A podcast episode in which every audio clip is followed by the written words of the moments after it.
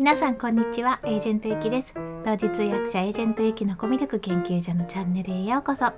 このチャンネルでは通訳やナレータープレゼンターなど言葉で伝える仕事をしているエージェントゆきがどうやったらもっと心に届く伝え方ができるのかを様々な側面からお話しするのが半分。そして残りの半分は好きなもののことや気づいたことを楽しく皆さんにシェアするチャンネルです。ということで今日も聞いていただいてありがとうございます。え今日はですね最近ちょっと悩まされている肩こりとかですねちょっと腕のしびれとかがありましてあの整体の方にも行ったり針とかもちょっとやってもらって結構良くなってるはいるんですけれども在宅の環境を本気で変えようと本気でちょっと整えようっていうふうに思っているのでその話をちょっと皆さんにもシェアしたいなと思います。で、えーと、まず原因なんですけれども、えー、最近本当に肩こりとかしびれとかそう腕がねしびれてちょっと夜寝れない時があったんですよ痛くてでいやこれはちょっと深刻だなと思ってなんでこんなことが起きたんだろうっていうふうにいろいろちょっと考えてみたんですね。で去年の夏ぐらいからなので明らかにこの在宅ワーク家でこもって仕事をするようになったのが原因なんですけれども、えっと、まず一つはあの仕事のその様式が変わって今までだったら現場に行って現場のこの全体の風景とか会場とかを見ながら耳で聞いて口で喋るっていう仕事だったんですよ。まあ、資料はありますけど資料も皆さんプレゼンテーションとかって意外と前で投影することが多いのでその前で投影しているものを見ながらやる感じなんですねだから会場にいる人と同じような感じなのでそのパソコンの画面とかあんまり使わなかったんですよパソコンを使うのは自宅でいろいろ予習したりとか、まあ、仕事関係のメールしたりとかそういうことをするために使ってたのでおそらくパソコンを使わない割合とパソコンを使う割合が8対2ぐらいだったと思うんですよね7対3とか。でそれが今はあの在宅なのでパソコンを使うようになりましたよね皆さんも。そうするとやっぱりそのずっと本当にパソコン見てる状況になるなっていうふうに思うんですよ。であとはねジムに行かなくなったっていうのも結構大きくて何回かこの音声収録でもジムの話はしているんですけれども去年のまず3月ぐらいまでは行ってたんですよね2月かな。でその後行かなくなってでまあ多分それも原因かなと思うんですよね。ジムで結構肩とか肩甲骨とかのトレーニングももう動かすトレーニングもしてたのであのそれが動かなくなったっていうのと、まあ、プールも行かなくなってで11月から再開したんですけどまたちょっとこの緊急事態宣言とか東京出ているので今もうまたお休みしてるんですね1月の初めぐらいから。いやそれもあるかなっていうふうに思います。で、えーとまあ、自宅でのパソコンがほとんどになったってことなんですけど多分まあ問題は姿勢ですよね。で姿勢でまあ何が悪いのかっていうのを今度はちょっといろいろ分析してみました。でねまずね、え一つは、まあ、ノートパソコンなんですね私が使ってるのは。えっと MacBook Air なんですけれどもえっとねまずねそのえっと去年あれを買ったんですよ傾斜を傾斜をつけるやつ。でなるべく目の高さにある方がいいよっていうのを見たのであこれだこれだと思って傾斜をつけるのを買っていやもうこれで完璧っていうふうに思ってたら逆にあのキーボードのところがねこうキーボードも傾斜がついてるんですねラップトップなので。でそうすると打つ時にね手首が折れてるんですよ。これって不自然ですよね。手首って普通まっすぐかあるいはこう内側に折れるんだったらまだいいかなと思うんですよ。ダラーンって力抜くと内側に折れるじゃないですか。これ逆にこう向いてる感じ、こうドアとかをギュッて押すような感じのスタイルをずっと撮ってるってやっぱちょっと不自然かなって一つ思うんですね。で、あとはね、腕をやっぱすぼめちゃいますよね。えっと、こう2つの両腕をすぼめてこう打つような形になるのでそうすると,、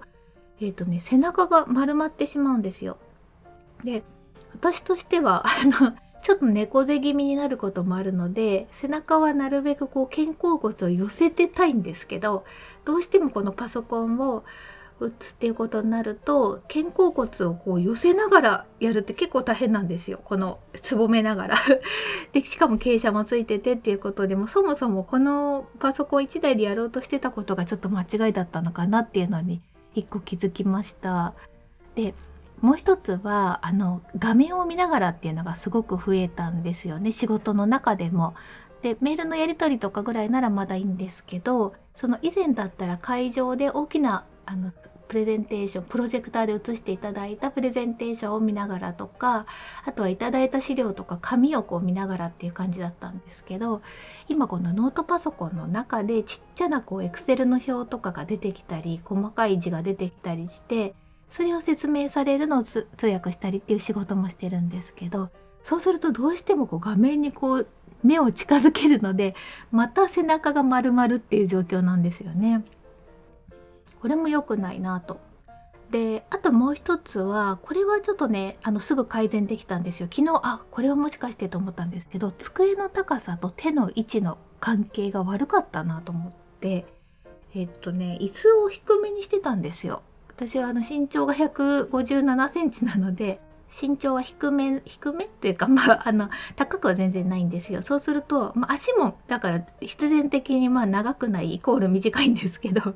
そうするとね椅子って結構低めに設定するんですよね。あの足がこうちゃんとつく直角につく角度にしようと思って。そうするとテーブルがちょっと高くて手手をそのキーボードに打つために結構ずっとこう肩を上げて持ち上げてるような感じになってたんですよ。でこれは椅子の高さをピッて変えてで足がつかなくなったので足のところに台を置けば大丈夫だったんでこれはすぐ改善してみました。まあそんなこんなでですねつまりあの在宅の環境が良くなかったんだなっていうふうに思ってちょっといろいろ一新しようと思ってるんですね。で買ったもの買おうとしてるものっていうのが3つぐらいあるんですけどえっとね椅子とキーボードとマウスボールです。でまずまだ買ってない椅子から椅子これ買おうとしてるんですけどちょっと今リフォームをしようとしててですねそうするとそれ終わってからがいいかなと思うんで3月の中旬以降になっちゃうんですけどもう絶対買おうと思って買ってその時に届けてもらおうかなと思って今いろいろ調べてます。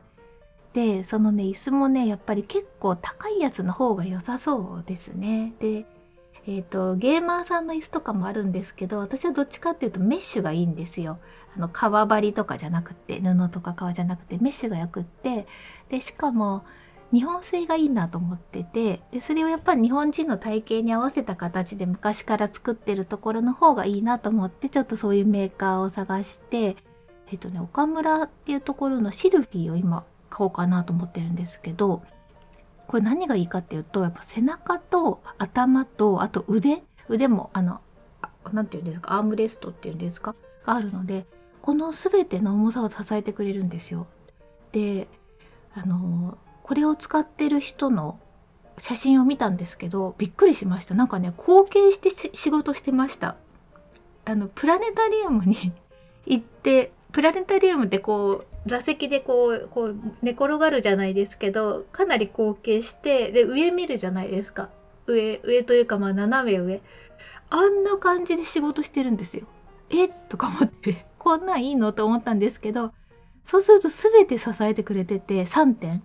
いやこれ楽だろうなって思ったのであんな感じになりたいんですよね。でこれちょっとまだ買ってないので買ったらレポートしようと思います。ちょっと今まだ調べ中です。で次がキーボードなんですけどもキーボードもねど何がいいかってすごいたくさんあるので相談したんですよねいろんな方に。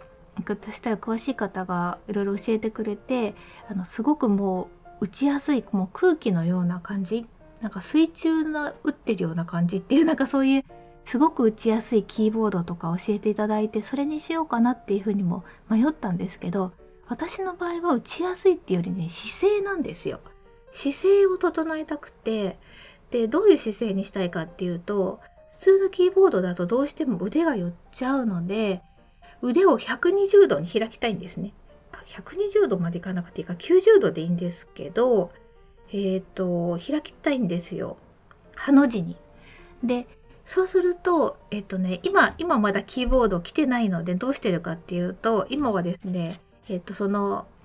えっと MacBook a のキーボードを右手で使いながら前から持ってたロジクールのあのワイヤレスのキーボードを左で使ってでこうするとね右と左で打てるんですよね 2つ手を開いて打てるんですよ。でそういう形のキーボードがいいなと思ったらやっぱりあってえっと、割れてるキーボードがあるんですね。セパレートタイプのキーボードがあって。でちょっと私的にはそっちの方がいいなと思ってそちらを購入しました。でこれも今頼んだんですけど海外製品なので2月の2日ぐらいに来るっていうことなのででちょっと使い始めたらまたレポートしたいなと思います。これちょっと残念なことにえっと、日本語じゃないんですよね。英語のキーボードなのでそこがちょっと心配ではあるんですけれども、まあ、海外に行った時に、えっと、向こうのキーボードとか使ってたこともあるので、まあ、これは慣れかなと思ってあのそれよりも肩こりと姿勢をなんとかしたいと思って今それを買おうと思って注文しました。で最後にマウスボールっていうのを買ったんですけどこれはね、まあ、これはちょっとプラスアルファかな。これで肩こりになってるとはあまり思えないんですけど今まではこの MacBook Air だったのでマウスパッドみたいマウスパッドっていうんですか？指でこうシュシュシュシュっていう風にやってて、まあ、これはこれで良かったんですけどえっとキーボードを買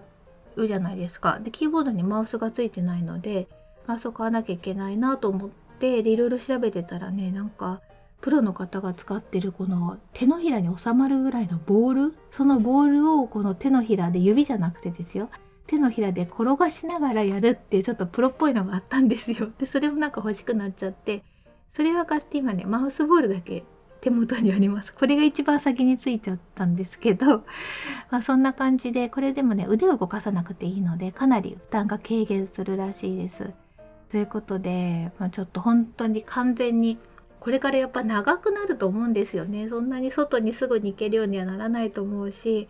本当になんか肩が痛くて腕がしびれるって結構辛いんですよね。でこれ椅子とキーボードとあとこのマウスボール合わせると10万円ぐらいしそうなんですよ。かなりの出費ですよね。これ何が高いってやっぱ椅子が高くて椅子が高いんですけれども、まあ、思ったよりもちょっと安めの椅子をこの岡村さんに相談したらですねあのこれがいいんじゃないのっていうふうに今メールでカウンセリングしてくれてるので、まあ、それはちょっと安めにはなりつつでもキーボードとマウスボールと合わせるとやっぱ10万円を超えちゃうんですよ。でいや結構な投資だなと思いつつですねただねその整体とか針とか行っても1回ね5,000円ぐらいやっぱかかるんですよね5,000円じゃ済まない時もあるのでそうするとこれを月にもし2回行くとしてでそしたらもうね一一月1万円とかなるので、えっと、もう1年で元取れちゃいますよね。それでこう長年健康な体が保てるんだったら全然安いかなと思ってちょっと椅子とかも高いものに今回は投資をしてみようかなっていうふうに思ってます。ということでまだまだちょっと商品が届いてないのがあるので 来たらあの皆さんにまたレビューをしていきたいなと思います。あの肩こりで悩んでいる方もねなんかいい方法が本当にまあ、ちょっと多分人間のあの人間のあるべき姿に抗って私たちは仕事をしているのでこういうことになってるんだろうなと思うんですけどなるべく最低限に抑えたいなと思ってます。ということで今日は本気で在宅の環境を整えている話をしてみました。それではコメント返しのコーナーです。2回前の放送ですね昨日はちょっと本当にあの忙しくてというかお仕事が入っちゃってでお仕事のその準備をしなきゃいけなかったのでもう1分でも惜しいっていう感じだったんですよ。で収録できなかったんですけれどもなので2回前の放送3日前ですね。ご注意スマホの疲労がうっかり忘れの原因にコメントいただいてます。ありがとうございます。これはですねちょっと前の放送なのでえー、と復習しますとスマホからの絶え間ないインプットとか刺激がこうずっとあると脳に疲れが溜まってそれでうっかり忘れが増えてるよっていうお話でした。でぼんやりするのがいいよっていうようなことをねお話ししたんですね。えっ、ー、とコメントありがとうございます。えっ、ー、とあゆみんごさんから頂いてます。これ私もめちゃくちゃ思い当たります。歯医者の予約を忘れたのでスマホのお疲れを起こしているんでしょうねっていうことで歯医者って忘れますよね。これなんでなんだろう。私も結構忘れて予約入ってますよって電話かかってきてから慌てて行ったこと2回ぐらいあります。ホワイトニングとかは絶対忘れないんですけど治療の歯医者はね結構私も忘れます。スマホの疲れかなじゃないといいんですけどね。あいみんこさんありがとうございます。えひろみんさんです。おはようございます。いつもゆきさんのラジオ楽しく聞かせていただいていますスマホの脳疲労という言葉は初めて知りました確かにタスクが増えると脳の浅い部分ばかり使いますねということで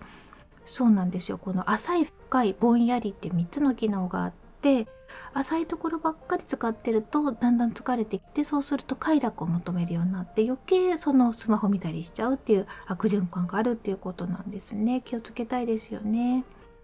それからヒグさんからです。さんおはようございます。スマホのお疲労確かにありますね。僕はサウナでぼーっとするのが好きです。強制的にパソコンやスマホから離れる時間は大切ですね。っていうことで。いやサウナいいですよね。私もサウナめっちゃ好きなんですけど。サウナだと確かにパソコンもあのスマホもちょっと持っていけないですよね。壊れちゃうし。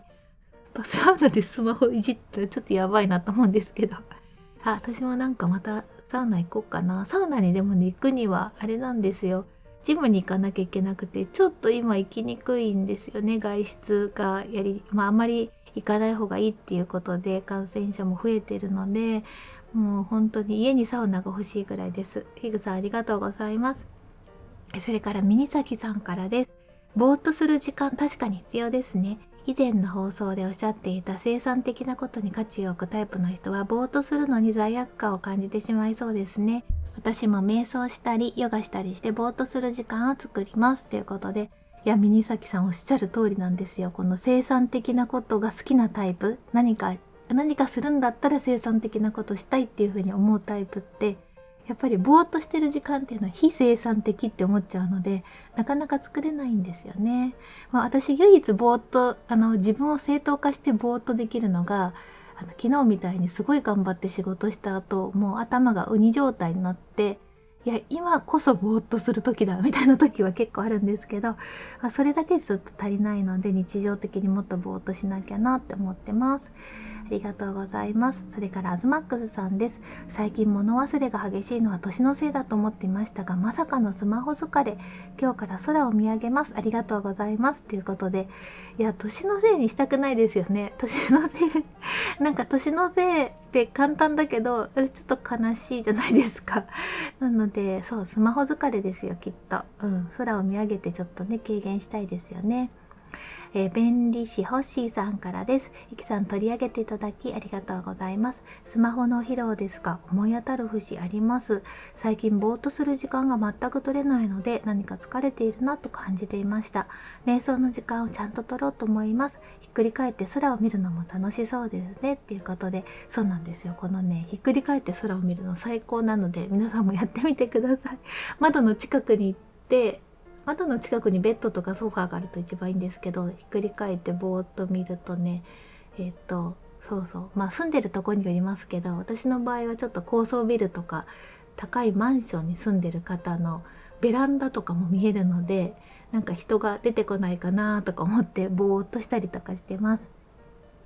えそれから、え、ー、と、エルイチさんからです。いきさん、いつも楽しい配信ありがとうございます。忙しくしているとぼんやりするって忘れがちですよね。スマホを遠ざけるっていうのがぼんやりのきっかけになりそう。サウナに行く時しか頭のリセット習慣がなかったので、ぜひやってみます。ということで、あ、サウナ、サウナ民多いですね。サウナ。やっぱサウナってそういうことができるからいいんですよね。そっか、スマホへそうそう、物理的に遠ざけるっていうのも大事だなと思います。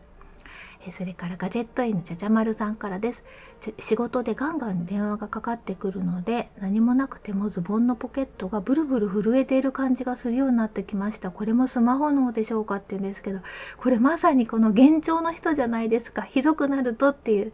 ひどくなるとスマホの着信音やバイブレーションの空耳が聞こえるっていうのがね一番ひどい人の症状なんですよ。いやちゃちゃまるさん結構ちょっとやばいですよね。気をつけてください。なんかお忙しそうなのでぼーっとする時間も作ってくださいね。ということで皆さんコメントありがとうございました。の放送にいただきましたコメントはこんな感じで放送の中でもご紹介させていただきます。今日も最後まで聞いていただきありがとうございました。素敵な一日をお過ごしください。お相手はエージェントゆきでした。